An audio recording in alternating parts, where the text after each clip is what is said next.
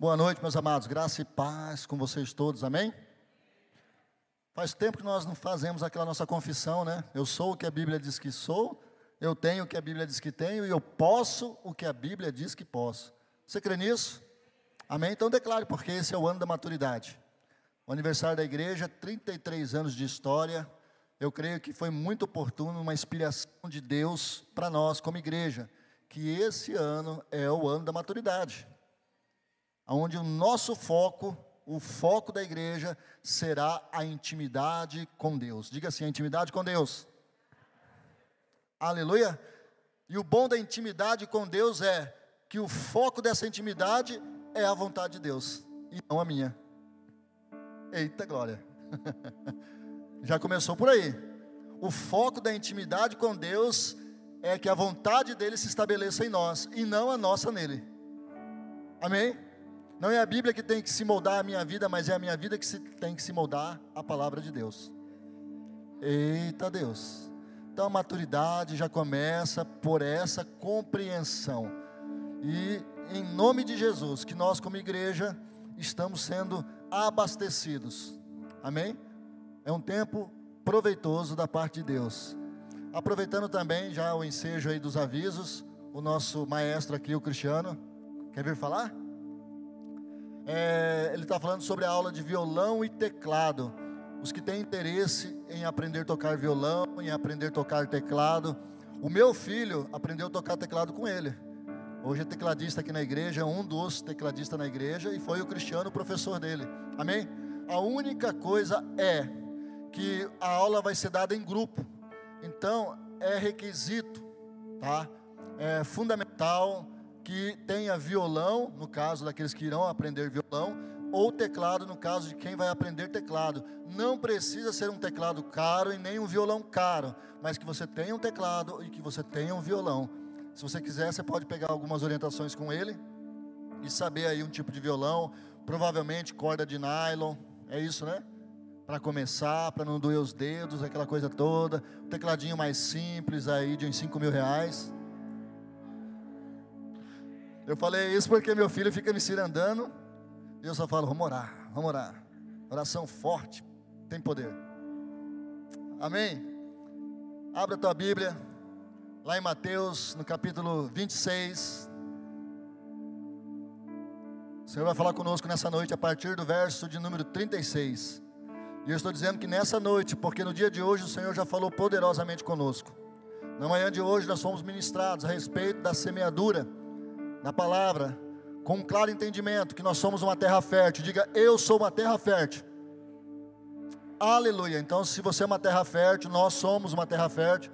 Logo, toda palavra, né, toda semente de Deus para nós, ela vai germinar. Ela vai gerar um fruto ou frutos para a glória de Deus. Amém? E o entendimento também que foi dado essa manhã é que nós também fomos é, ungidos a serem semeadores. Eu recebo essa unção. Você recebe essa unção? Amém? Isso é bíblico. É bíblico. Tá? Nós recebemos da parte de Deus o dom de reconciliar pessoas com Cristo. Isso está lá em 2 Coríntios, no capítulo 5, verso 19 fala claramente que o Senhor, ao nos alcançar, Ele deu a nós esse ministério, o ministério da reconciliação. Ou seja, se você fala assim, pastor, eu nem sei o que eu estou fazendo, porque eu não estou no ministério de louvor, eu não estou no ministério de dança, eu não estou no ministério nenhum. Meus amados, você já tem o um ministério. E é um ministério lindo, maravilhoso. É um ministério que pode operar o sobrenatural de Deus. Você acredita nisso? Por quê? Porque lá diz, lá diz que é como se o próprio Deus estivesse usando a sua vida para convencer a vida daquela outra pessoa que ele necessita de salvação. Em outras palavras, se você orar por cura, os sinais hão de se manifestar. Eita Jesus, é bom isso demais, né? Então nós temos que nos apropriar da palavra e falar é através dela que eu quero viver. Amém? Então deixa eu abrir aqui, já que eu pedi para vocês a partir do verso 36.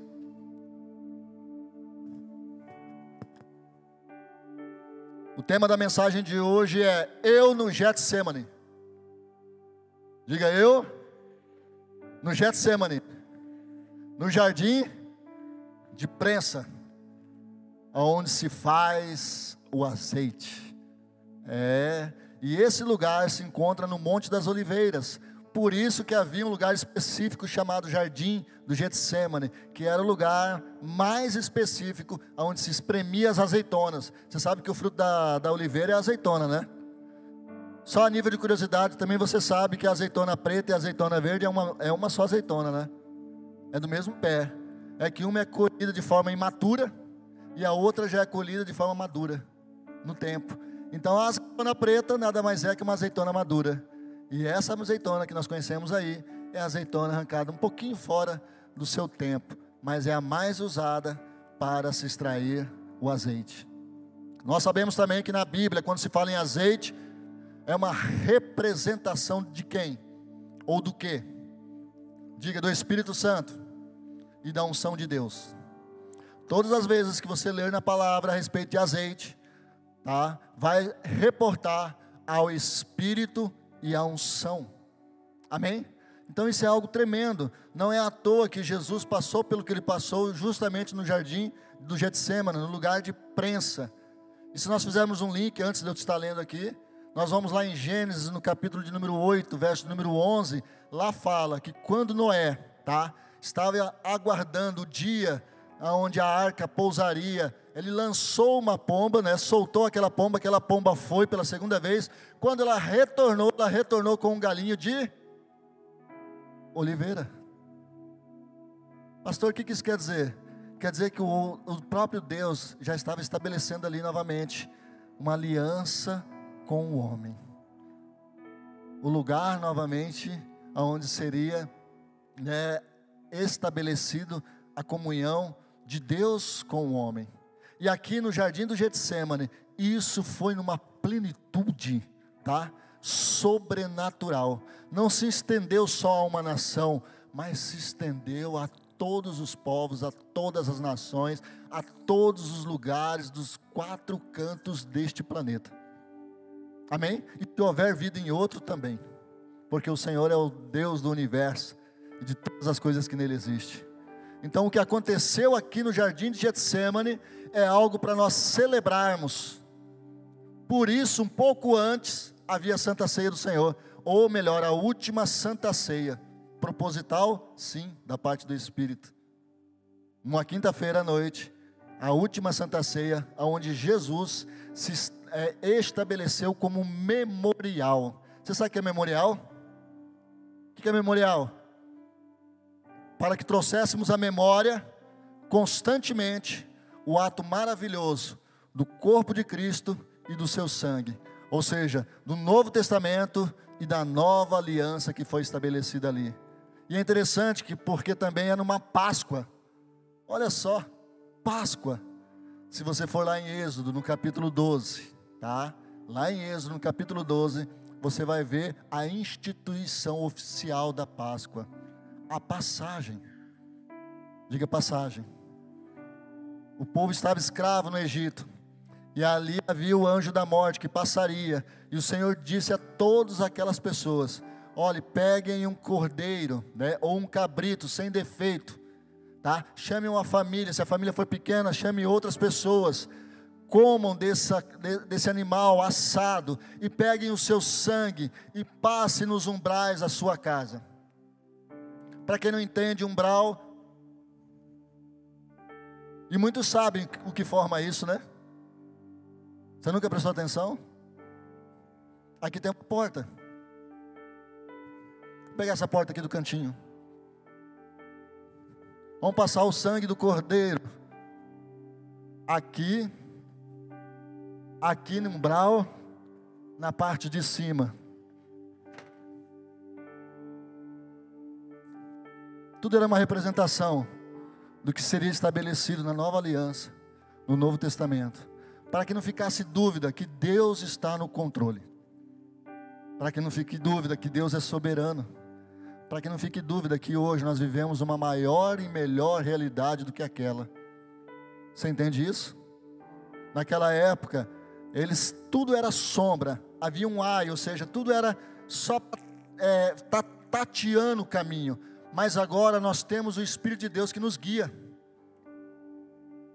Uma vez eu ouvi, não me lembro se foi na escola de ministro ou se foi numa aula do Rema, isso há muito tempo atrás, uma comparação de pessoas que estão assim sedentas, né? É, doidinhas para chegar lá no céu e conversar com Noé. E aí, Noé, como é que foi, né? Ficar aquele tempo todo na água, aquela bicharada. E aí, os gatos, as coisas, o cheiro, como é que foi? né?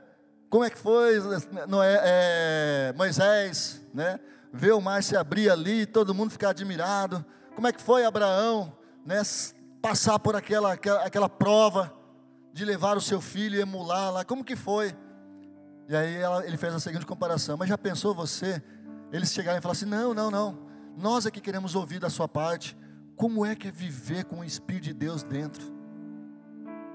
Ah, amados, aquilo ali foi tremendo para mim, porque porque até então eu não tinha dado conta disso, que na velha aliança esse espírito só vinha sobre três, três tipos de pessoas: reis, profetas e sacerdotes. Mas hoje, hoje, todos nós que entregamos as nossas vidas para Jesus, nós temos o Espírito de Deus habitando em nós.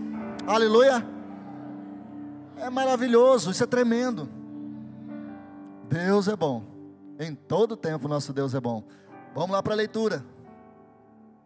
Então Jesus foi com os seus discípulos para um lugar chamado Getsemane, lugar de prensa, e lhe disse: Sentem-se aqui enquanto vou ali orar. Levando consigo Pedro e os dois filhos de Zebedeu, começou a entristecer-se e angustiar-se. Vamos entender aqui um pouquinho antes de eu continuar. Jesus já não estava mais com seus doze, ali já eram onze. Judas já havia sido né, é, tomado por Satanás, pelo diabo, e já tinha ido lá negociar a traição, né? A, a vida de Jesus com aquelas 30 moedas de prata. Então aqui já estavam onze. Daqueles onze, Jesus chamou, falou assim: Olha, oito fiquem aqui, vocês vão ficar aqui sentadinho, fiquem aqui, tá? Outros três, vem aqui comigo: Pedro, Tiago e João. Agora não é no barquinho, mas vai um pouquinho mais além. Aí Pedro, Tiago e João foram um pouquinho mais adiante com ele. Aí Jesus falou assim: Olha, a minha alma está profundamente amargurada. Fiquem comigo, intercedam por mim. Praticamente Jesus, em toda a sua história de vida, não havia pedido para que intercedesse por ele ainda. Como estão entendendo? Para você já entender o o grau de dificuldade que Jesus enfrentaria naquela noite. A aflição profunda, que a irmã disse aqui hoje, no testemunho dela, que foi na alma dela. Jesus entende ela completamente, porque Jesus viveu isso, a ponto de transpirar sangue. Lá em Lucas capítulo 22 fala sobre isso. Ele transpirou, ele suou sangue, tal era a aflição. Ou seja, esses três, para um nível de intimidade, imagino eu, Estou parafraseando agora, já que oito ficaram ali, três foram chamados para um nível um pouquinho mais distante. Eu imagino que esses três eram para estarem num nível de profundidade e intimidade maior com Deus. Porém, com todavia, o texto diz que eles estavam cansados, dormindo, desatentos. E Jesus estava ali em completa angústia e aflição. Amém? Como você está hoje, meu irmão? Está alerta? Está acordada? Está bem? É um intercessor? Forte em Deus? Ou está sonolento? Faz parte desses oito?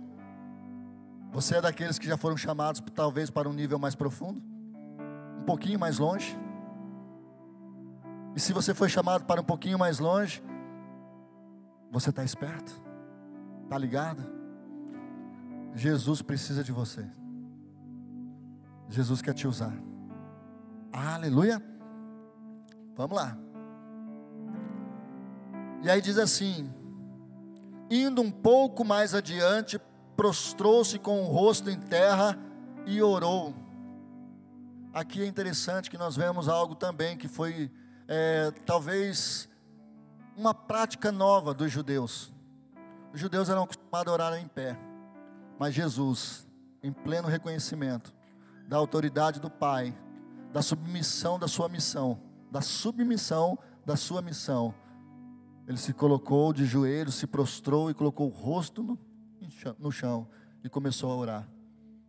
Lá em Lucas, no capítulo 22, a partir do verso 39, fala que um anjo do Senhor apareceu ali para consolá-lo. Você está entendendo?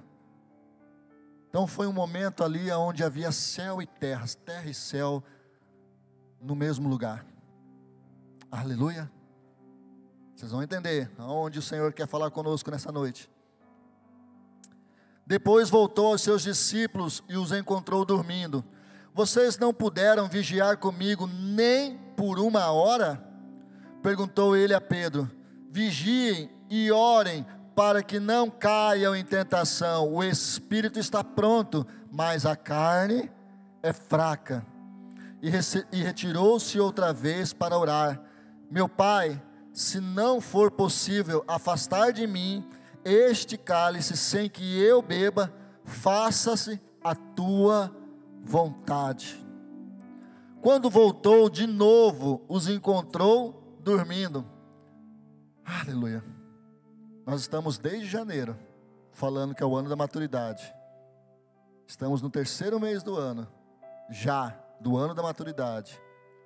E nós estamos orando para que muitos saiam do sono. Para que muitos entendam o apelo desse ano. Saia do sono. Saia da condição de inércia. Eu sei que existem os nossos afazeres aqui nessa terra. Eu entendo isso claramente. Mas nós temos que saber e entender que nós somos, somos hoje cidadãos celestiais. A nossa morada eterna não é aqui. Aqui, quando muito, viveremos bem com 70 anos, bem, diz Salmos. Viveremos uma vida né, já próspera e frutífera com Deus, creio que acima de 70, 80, 90, 100, 110, 120. Aleluia. Quem sabe? Deus é Deus. Mas que esses dias sejam dias bons e não dias penosos, dias sofridos. Que sejam dias onde possamos ser instrumento do Senhor e nos regozijarmos, porque a nossa morada celestial está próxima. Aleluia. Mas vamos continuar aqui.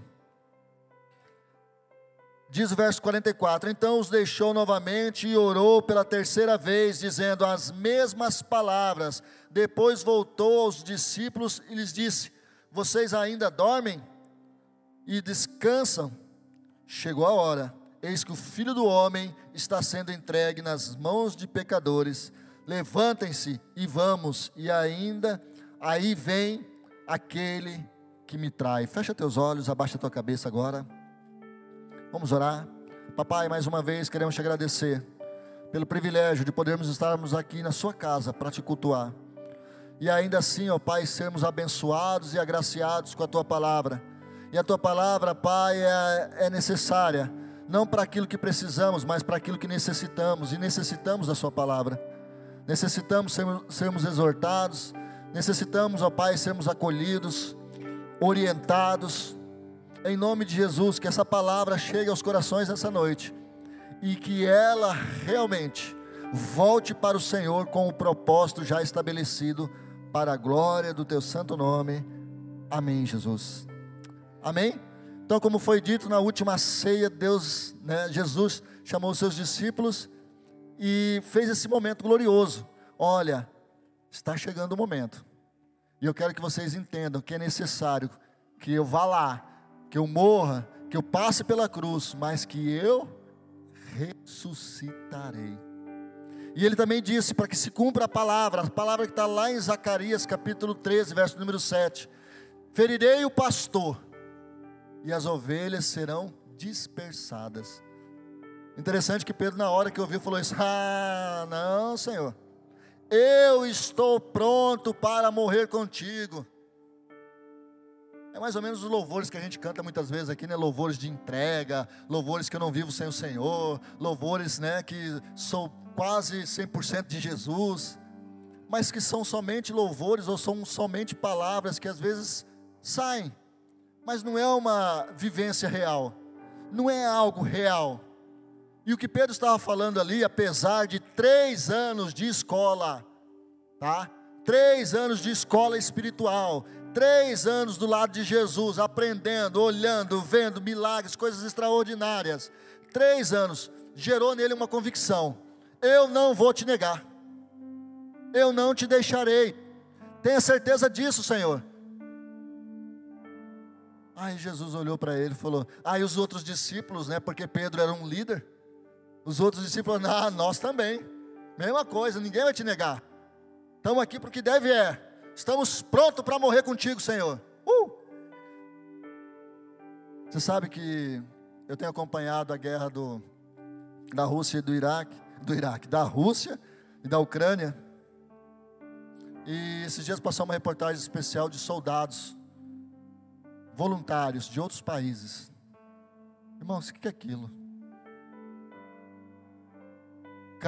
pessoas que foram metidas, deixaram a sua casa, o seu lar, sua nação, seus familiares, para lutar por uma causa que não é deles, de pessoas que eles não conhecem. Eu acho isso de um altruísmo, de um, né, de uma, de um posicionamento sem igual. Você está entendendo? Sem igual. Coisas que com certeza alegrariam o coração de Jesus se nós cristãos tivéssemos a mesma ousadia. E eu estou falando nós, porque eu me incluo nesse meio se nós tivéssemos a mesma ousadia, não de ir por uma guerra física, mas sim de ir por uma guerra espiritual. Deixar de meninice e lançar-se de cabeça no ano da maturidade. Porque o menino ele tem que ficar em casa. O menino ele tem que aproveitar a sua fase, ser cuidado, aquela coisa toda. Mas aquele que entende que chegou um tempo de crescer, ele precisa se enganjar na obra do Senhor. Quantos estão entendendo? Por isso que o tema da mensagem é Eu no Getsemane. Eu lá, no Getsemane. E o primeiro ponto dessa noite, eu quero que você acompanhe comigo aí. Antes da honra, antes da honra, vem a obediência. O que antecede a honra é a obediência. Pastor, de onde o senhor tirou isso? Vai aí no verso de número 40, perdão, 39.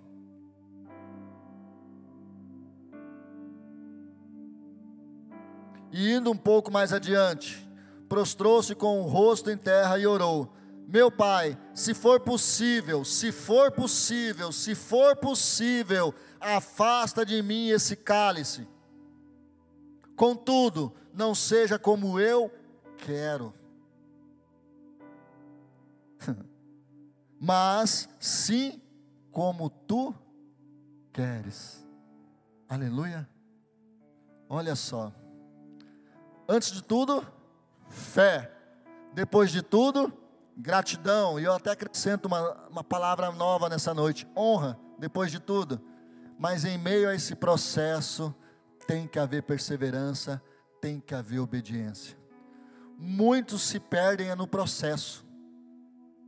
Até começam bem, como Pedro começou bem quando ele caminhou sobre as águas mas em meio ao processo, meio à distância até Jesus, ele percebeu as ondas ao, ao seu lado, né, lado direito, lado esquerdo. Ele sentiu o vento, olha só, sentiu o vento, percebeu as ondas e o que, que aconteceu? Começou a afundar. Ou seja, no processo, no processo pôs tudo a perder, só não pôs tudo a perder porque Jesus estava com ele e ele também foi reconhecido como um homem de fé, porque caminhou sobre as águas. Mas em meio ao processo ele afundou. Aqui Jesus estava em meio ao processo. Em meio ao processo. E ele tinha convicção que ele chegaria no momento de honra. Mas ali, naquela hora, a sua alma e seus sentimentos estavam o quê? Numa agonia profunda ali foi colocado, tá? A obediência como prova maior de fidelidade a Deus. Você sabe o que está escrito lá em 1 Samuel, no capítulo 15, verso 22? Quando o profeta Samuel dá um puxãozinho de orelha no rei Saul. Quem se lembra? Havia sido dada uma ordem para o rei Saul que esperasse o profeta chegar. E ele não esperou. Ele mesmo se fez sacerdote, né? E emolou, sacrificou vários animais. E a hora que chegou, lá no verso 22, ele diz assim: O Senhor, será que eu tenho mais prazer? Será que eu tenho mais prazer naqueles holocaustos, naqueles sacrifícios? Ou eu tenho mais prazer naquele que me obedece? Isso lá na velha aliança, naquele entendimento. Hoje, o pagar o preço do cristão não é se sacrificar, até porque o único e verdadeiro sacrifício já foi feito para toda a eternidade, para todas as gerações, para todos os povos, até aqueles que ainda vir, irão de nascer. Esse sacrifício é um só. Hebreus diz isso. Mas o nosso preço hoje, ainda a pagar, é o posicionamento de obediência à palavra de Deus. Quantos estão aqui dispostos verdadeiramente a obedecer a palavra? Não obedecer ao pastor, obedecer à sua igreja, mas obedecer à palavra de Deus. É claro que se você obedecer à palavra de Deus, você vai entrar em comunhão com a sua igreja, você vai andar alinhado com muitas vezes as mensagens que são pregadas aqui. Mas é mais importante andar em obediência. Eu quero que você abra lá no Evangelho de João, no capítulo 14, verso 22. Verso 23, perdão.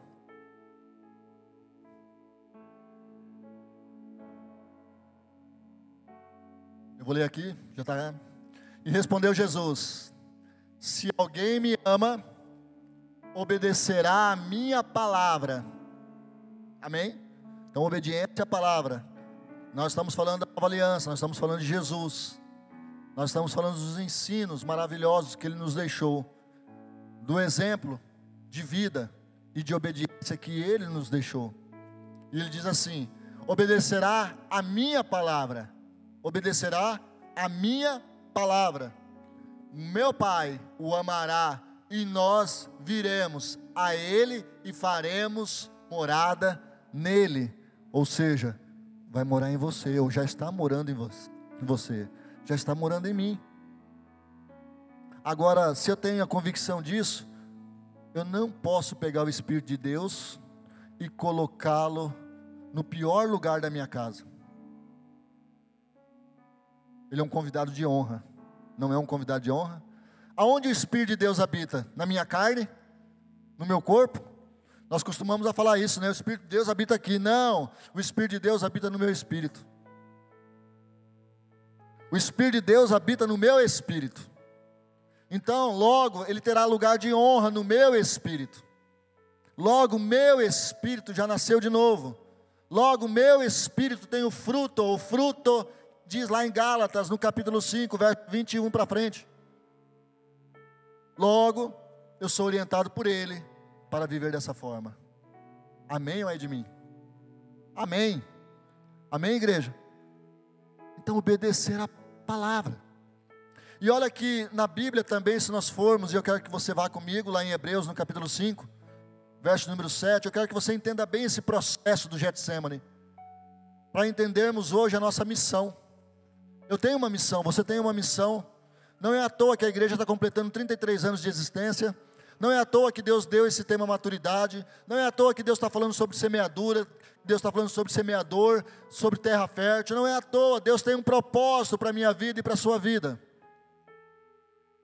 Você entende isso? Então se agarre nisso. Com unhas e dentes. Como algo mais importante. E é algo mais importante, sim. Hebreus no capítulo 5, verso número 100. Durante seus dias de vida na terra, Jesus ofereceu ofereceu orações e súplicas em alta voz e com lágrimas. Olha só.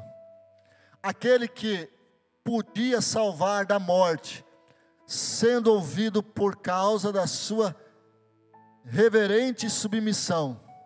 Pode passar. Embora sendo filho, ele aprendeu a obedecer por meio daquilo que sofreu.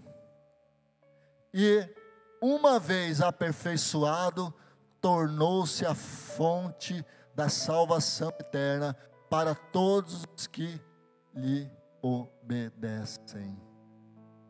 Obediência, esse é o preço. Tem gente que acha que não tem mais preço.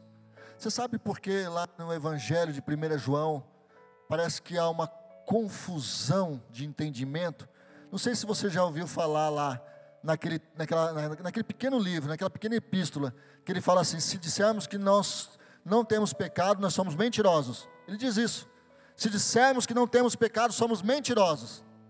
Mas no mesmo livro ele fala a respeito daquele que é nascido de Deus não peca. Deu nó. Deu ou não deu nó? Aquele que é nascido de Deus não peca. Aqui o que está falando é a respeito do espírito e da carne. Nós estamos ainda na carne, nós estamos debaixo da influência deste mundo, mas nós temos que ter a consciência que nós já nascemos de novo. Amém? E maior é o que está em nós, aquele que habita no nosso espírito, e que nós podemos viver em santidade, viver para Deus, viver em obediência e pagar o preço. Esse é o preço, andar em obediência.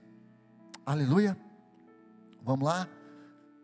Se nós formos também, eu quero que você compreenda aqui comigo, mais uma parte do ensino de hoje é obediência ao propósito.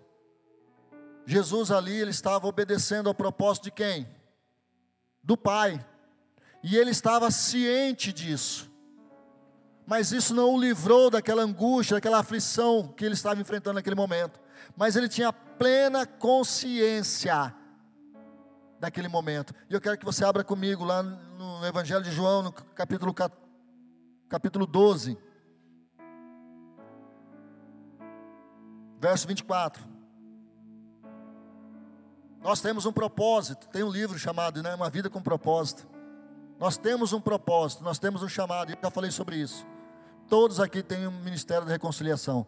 Todos aqui têm o Ministério da Reconciliação. Alguns têm um chamado mais específico, pastoral, né, missionários, obreiros, coisas assim. Mas todos nós temos o chamado da reconciliação. E Jesus sabia claramente disso, porque falou assim: Digo verdadeiramente que se o grão de trigo, se referindo a ele, o grão de trigo não cair na terra e não morrer, tá? Ele estava falando para os seus discípulos continuará ele só, mas se ele morrer, dará muito fruto. Amém? Pode passar um pouquinho mais. Aquele que ama a sua vida perderá, perderá. Ao passo que aquele que odeia a sua vida neste mundo a conservará para a vida eterna. Verso 26. Quem me serve precisa seguir-me e onde eu estou, o meu servo também estará. Aquele que me serve, meu Pai o honrará. Então, antes da honra, vem a obediência. Vem a obediência. Ou seja, ele mesmo mostrando que ele iria morrer. Ele era o grão de trigo, mas que através dele outros viriam. Outros grãos uma colheita farta, uma colheita imensa. Ou seja, se eu e você nós estamos aqui, é porque nós somos hoje fruto desse trigo. E a intenção é que venhamos também a frutificar. Diz aí para o teu irmão, vamos falar de Jesus com ousadia. Amém? Vamos dar testemunho de Jesus com ousadia. Efésios no capítulo 4. Já está quase dando horário, né? Efésios no capítulo 4, ali fala a respeito da igreja e do corpo de Cristo. E aí fala dos múltiplos ministérios. O apóstolo Paulo revela o propósito de ser igreja, tá? Debaixo de uma comunhão profunda. Então tem muita gente aí falando que para adorar a Deus não precisa frequentar uma igreja então, a Bíblia que você tem lido não é a mesma que foi escrita por Deus, porque a que foi escrita por Deus diz a respeito da igreja, diz a respeito da comunhão, e ainda fala assim: não deixeis de congregar, como é de costume de alguns. Então, para aqueles que dizem assim, não, eu sou de Deus, mas não gosto de igreja, não.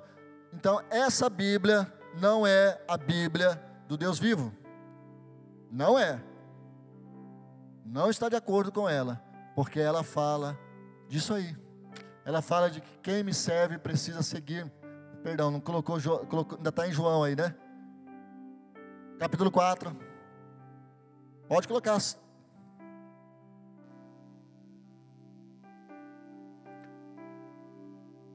Como prisioneiro no Senhor, rogo-lhes que vivam de maneira digna da vocação que receberam.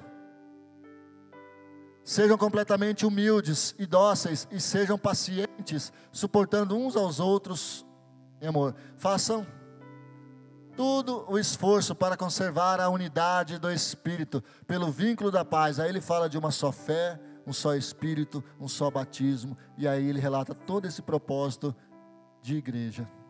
Aleluia. Amém? Tudo isso é reflexo lá do Getsemane. Eu no Getsemane. Eu no Getsemane. Se sou igreja hoje, é porque passei pelo Getsemane. Quantos estão entendendo? Aleluia.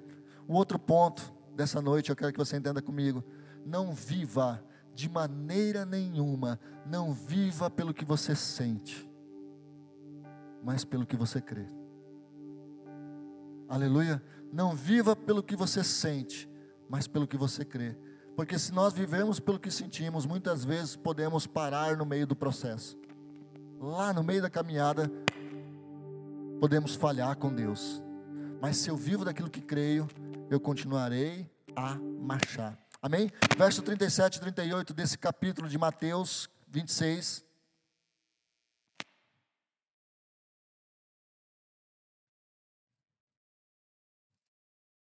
Diz assim, que naquele momento, Jesus estava o quê? Profundamente angustiado, entristecido. A alma dele estava num profunda tristeza. Se Jesus fosse se mover pelo que ele estava sentindo naquela hora, todos nós hoje estaríamos perdidos. Todos nós hoje estaríamos perdidos. É claro que Jesus falou ao Pai o que estava sentindo. Falou, ele colocou para fora, mas ele deixou claro, tanto antes quanto depois, que ele confiava. E você quer ver que isso é uma verdade que nós estamos vivendo hoje? Quer ver uma coisa? Nós tivemos o caso recente do Gutenberg. Vou pegar o exemplo da Miriam. A Miriam, quando mandou mensagem para mim, falando a respeito da irmã Consuelita, e que o estado dela havia piorado e ela estava correndo o risco de ser entubada, ela já estava respirando, já estava de bruço, né? pegou Covid, já estava de bruço, né? É, fazia parte do grupo de risco, a idade também. Mas é interessante que ela mandava mensagem debaixo de uma aflição, debaixo de um sentimento. Mas ao término da nossa conversa, ela mesma falava assim: Mas eu creio, eu creio, pastor, eu creio. Aquilo eu achei interessante, porque da mesma forma aconteceu com a Divina. Naquele dia que nós tivemos aquela conversa, aquela oração na cama, ela levantou e levantou bem. Mas isso não significa que ela não sentiu medo e aflição, ou aflições, como sentiu também o esposo durante os outros dias. Mas lá dentro, lá, sabia que lá na frente tudo daria certo. É praticamente dessa forma que Jesus estava enxergando esse momento. Ele estava debaixo de uma tristeza, debaixo de uma agonia, mas ele sabia, ele tinha certeza que depois da cruz viria a glória. Você não entendeu, né? Depois do momento de aflição, vai vir o tempo da bonança, o tempo da bênção. Assim como depois a irmã Consuelita saiu de lá, por quê? Porque ela cria, ela creu. Assim como Gutenberg hoje está em casa e amanhã vai cear. Por quê? Porque creram. Ah, mas passou pelo momento de dureza, de aflição. Passou. A irmã contando hoje aqui que ela se sentiu, acabou aquele tempo daquela música. Por quê? Porque passou. Você sabe o que é isso? Nós temos uma confissão dentro. Aquela confissão assim, puxa, mas está tudo, a casa caiu, as coisas estão tão de perna para o ar. Mas aí dentro de você fala assim: olha, mas vai dar tudo certo. Vai dar tudo certo, filho. Calma, obedeça, continue em obediência. Continue em obediência. Olha o foco, filho, olha o foco. Foco, filho, foco, foco. Não olha para a direita, não olha para a esquerda. Foco, filho. Foco. Senhor, mas eu estou transpirando sangue. Hebreus no capítulo 12, verso número 4, ele diz assim: ó, na luta contra o pecado, na luta contra o pecado, porque Jesus estava enfrentando uma tentação ali. Na luta contra o pecado, você ainda não suou sangue, você ainda não exalou sangue. Então fique tranquilo que você ainda tem capacidade, tem força para passar e superar aquilo que você está enfrentando. Amém? Diz aí para o teu irmão, bem no olhinho dele, logo, logo sem máscara. Pode aí o casal, o casal, estou vendo ali, Elisa. Isso, casalzinho, olha bem no olho e fala assim: vai dar tudo certo. Vai dar tudo certo. vai dar tudo certo, meu irmão. Vai dar tudo certo. Deus é lindo, Deus é bom, Deus é tremendo, Deus é maravilhoso. Amém? Só não saia do caminho, só não saia do trilho, só não se mova pelo que você sente, mas caminhe pelo que você crê. Amém? 2 Coríntios, capítulo 5, verso número 7, diz assim: Nós vivemos da fé e não pelo que vemos. Amém? Nós vivemos da fé, não pelo que vemos. Nós não nos movemos pelo que vemos. Ou seja, não, não se mova pelos seus sentimentos. Eu quero que você acompanhe comigo aqui. Agora, o último ponto dessa noite.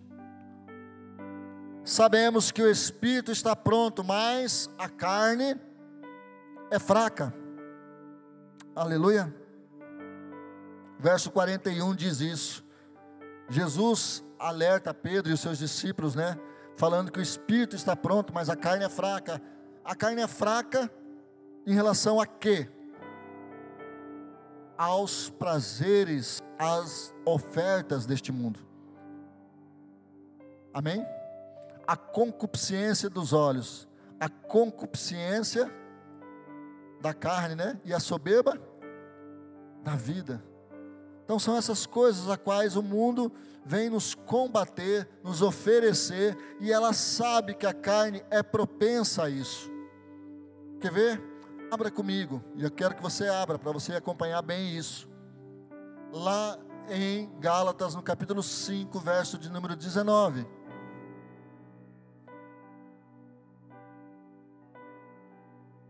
Ora, as obras da carne são manifestas a, imor, a imoralidade sexual, impureza, libertinagem, idolatria, feitiçaria, ódio, discórdia, ciúmes, ira, egoísmo, dissensões, facções, inveja, embriaguez, orgias e coisas semelhantes, eu os advirto, como antes já os adverti: aqueles que praticam essas coisas não herdarão o reino de Deus. Por isso ele disse que a carne é fraca, a nossa carne ela deseja essas coisas. O apóstolo Paulo, lá em 1 Coríntios, foi ele que escreveu também Gálatas, mas lá em 1 Coríntios, no capítulo 15, eu não me lembro o verso agora, mas ele fala que a carne e o sangue, eles não irão. Essa carne e esse sangue hoje, eles não irão para a glória. Eles não irão. Nós teremos o nosso corpo transformado. Aleluia. Você entende isso?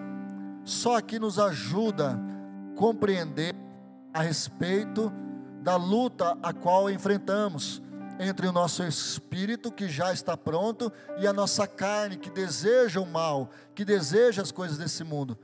Então é uma linha muito tênua, muito tênua, onde devemos ter o máximo de atenção. Diga assim, o máximo de atenção. Tá? O máximo de atenção nessa linha tênua entre viver do espírito, viver debaixo da graça e dar vazão à carne. Cuidado.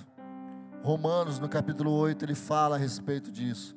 Que aqueles que são guiados pela carne não são filhos. Não são filhos. E é interessante que aquela carne, ela é tão má, ela é tão sedutora, que ela, não, ela vai nos afastando aos poucos. E aí nós costumamos a, a alma se entrelaçar com os desejos da carne, que aí a alma ela procura se justificar. Você já, você já percebeu quando a pessoa ela começa a se afastar da igreja? A primeira coisa que vem é se justificar.